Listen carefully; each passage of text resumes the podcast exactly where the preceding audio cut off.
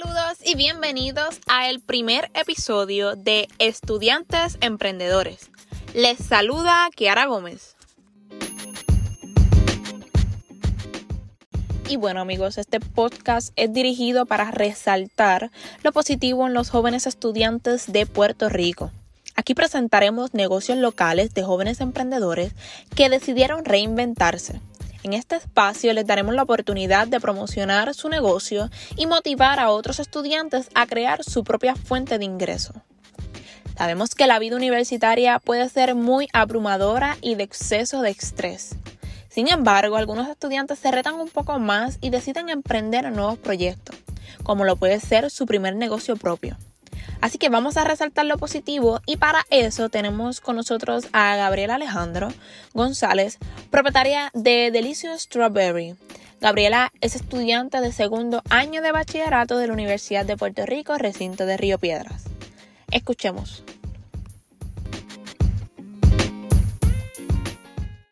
Saludos Gabriela, ¿cómo te encuentras? Muy bien en el día de hoy, ¿y tú?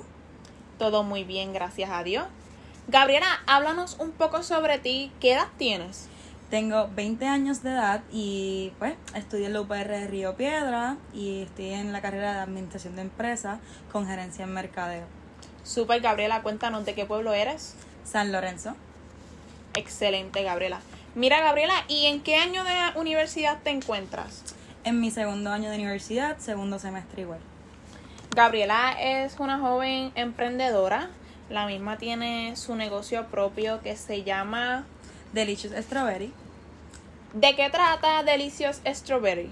Bueno, pues realmente eh, el enfoque está en la fresa, pero tratamos también de añadir el chocolate. Así que todo está básicamente entre la fresa y el chocolate y arreglos personalizados por los clientes y muchas cositas así. Así que es muy útil en el Día de los Enamorados, las madres y cosas así. Así que mis ventas en esa fecha son viento en popa.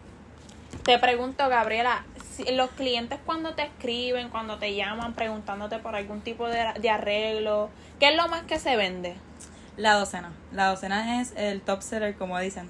Y también las paletas de chocolate rellenas de brownie. Ese es el nuevo que saqué ahora en 2022. So, así que ese es el más, más que se vende. Estamos a 10 de febrero en el día de hoy y me encuentro aquí con Gabriela en su almacén y esto está repleto de febreros, de fresas, de chocolate, de letras. Esto es un espectáculo. De verdad que la gente te, te consulta mucho para estos arreglos de enamorados. Esto, yo quisiera saber cuál es el reto mayor que tú tienes como estudiante a la hora de estas fechas dividirte entre los exámenes, los trabajos de la universidad y tu negocio? Ok, pues realmente, te soy sincera, soy la única que atiende el negocio, así que tengo que contestar mensajes, llamadas, porque a veces hacen llamadas, eh, contestar la página de Instagram, Facebook y también al cliente entregarle la orden más prepararla. Así que algo retante, ya que en esta época, ¿verdad? Vamos a coger de ejemplo febrero, eh, dan muchos exámenes en la universidad, dan muchas tareas, así que entre hacer las tareas, entregarlas a tiempo y contestar mensajes mientras tomo una clase, más mientras Esto, estoy haciendo las órdenes y acomodando todo de inventario, es bien difícil tener una organización y tener días libres para uno misma. Yo sinceramente no tengo ni un día libre a la semana, así que sacar un tiempito para mí es difícil, pero siempre se puede.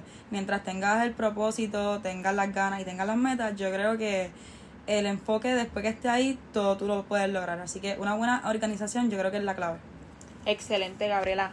Yo quisiera saber qué fue lo que te motivó a ti siendo estudiante a tiempo completo, ¿verdad? Y con todos estos contratiempos y este reto, que de tener un negocio siendo estudiante es un reto, ¿qué te motivó a ti a desempeñarte en esta industria?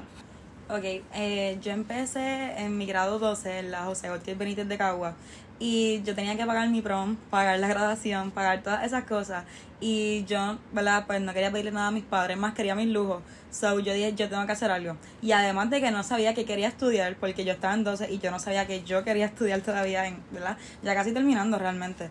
Y no sabía. So yo dije, yo tengo que vender algo, vamos a ver qué consigo, a ver qué hago. Me metí en Pinterest y vi una publicación de fresa. Yo dije, a mí me encanta la fresa, me encanta la Nutella, así que empecé por ese producto, realicé fresas rellenas de Nutella Y luego de eso, eh, la venta fue increíble. No obstante, comencé con fresas con chocolate, cubiertas de chocolate, y se dio una venta increíble, pero, ¿verdad? Tengo que recalcar que quemé el chocolate. la primera vez quemé el chocolate, pero luego tuve unas ventas increíbles y después de ahí pues no me quité. Pero era bien retante porque era una niña apenas de 17, 18 años, empezando y más estudiando en la escuela y mis notas siempre han sido de Así que es bien difícil como que mantenerme en ese margen, nunca había trabajado, inclusive buscaba trabajos que no podía tener porque por mi edad necesitaba permiso y muchas cosas y no en todos lados querían darme la oportunidad. Así que para mí fue increíble poder crear un negocio sin saber qué era lo que iba a hacer, sin saber qué era lo que me gustara y que iba a terminar estudiando hasta en la universidad para tener mi negocio local pronto, que pues la, es una de mis metas, de hecho, lo añado. y aún no sé más o menos para cuándo, pero quiero montar un local, así que sí. Excelente, Gabriela. Veo que la oportunidad de comenzar un negocio propio como una idea espontánea te ha abierto a ti otras puertas en el ámbito verdad empresarial. Eh, tienes como meta a largo plazo supongo yo verdad me corrige si es así a largo plazo. tener tu propio negocio y estar estudiando administración de empresas yo creo que ese es el primer paso. Realmente sí. ¿qué consejo le darías a ese estudiante que desea tener su propio negocio y no se atreva a dar el paso? Pues mira, eh, yo tenía muchas críticas cuando empecé. Así que muchas personas me miraban como que, ay, mira, la nenita de la escuela, la modelito, como me dicen, vendiendo fresas, ¿cómo es posible? Inclusive hasta mi papá una vez me dijo, por favor, ¿por qué tú vas a hacer eso? Como que, ¿por qué? Dame una razón. Y luego de la primera venta, todo el mundo se dio cuenta como que, mira, eh, si está funcionando, sí deja y es bueno. Y desde ahí pues yo dije, voy a dar el salto, voy a seguir, voy a seguir y seguir. Así que van a haber muchas personas que te van a criticar, muchas personas que no van a estar a tu favor y no vas a tener el apoyo de todas partes. No obstante, eso no te, que no te detenga y que no digas no hasta aquí y que no te abochorne vender un producto, darle un precio, porque ¿verdad? yo confieso que a esta altura a mí me abochorna darle un precio a una persona en persona. Eh, pero de verdad realmente no es nada malo darle precio a tu trabajo, vender un producto, sea lo que sea, es hecho por ti, es hecho con amor y es un esfuerzo que tú realizas. Además es de Puerto Rico, se vuelve local, así que hay que apoyarlo. Muy bien, yo quería tocar este tema de que las personas, esto lo veo mucho en las redes sociales, le quieren poner precio a el trabajo de otra persona. ¿Qué ¿Qué tú le dirías a esas personas que consideran X producto caro? ¿O cómo tú puedes explicar el sentido de darle precio a un trabajo propio? Que, ¿verdad? que el, cliente no sabe cuánto es el, la inversión que se está haciendo en ese material. En este caso, en la fresa y el chocolate, que eso es, es caro el chocolate es caro y me imagino que el empaque que tú utilizas, más los arreglos que tú utilizas. Y han subido los costos. Cuéntame, ¿cómo es el proceso de tú sacarle precio a tus creaciones y tener esa conversación con el cliente cuando quizás te debata el precio de tu trabajo y aquellos que no lo hacen? Ok, pues mira, realmente desde la perspectiva de un cliente, como yo era antes, un suponer, ¿verdad? Esto, yo realmente criticaba también algunos precios, voy a ser realista. Pero luego cuando comencé esto, yo me di cuenta que criticar un trabajo hecho por alguien de Puerto Rico, que no es una empresa grande, sino un negocio local pequeño, eh, hay que saber valorarlo porque realmente los precios para nosotros, los negocios pequeños, son bastante costosos. Ejemplo, antes las fresas las tenían en 4.99, 5.99, 6, actualmente ya están en casi 10 dólares con todo IU.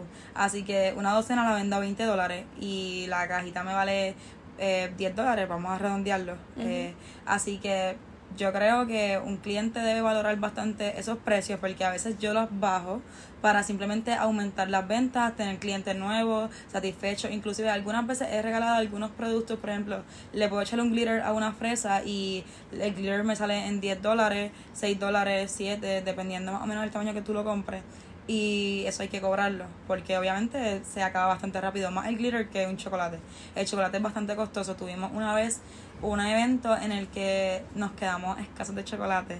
Así que conseguir fue algo bien difícil y proveerle los productos a los clientes fue bien difícil, así que me tuve que matar bastante consiguiendo los productos y aún así me peseteaban como dicen.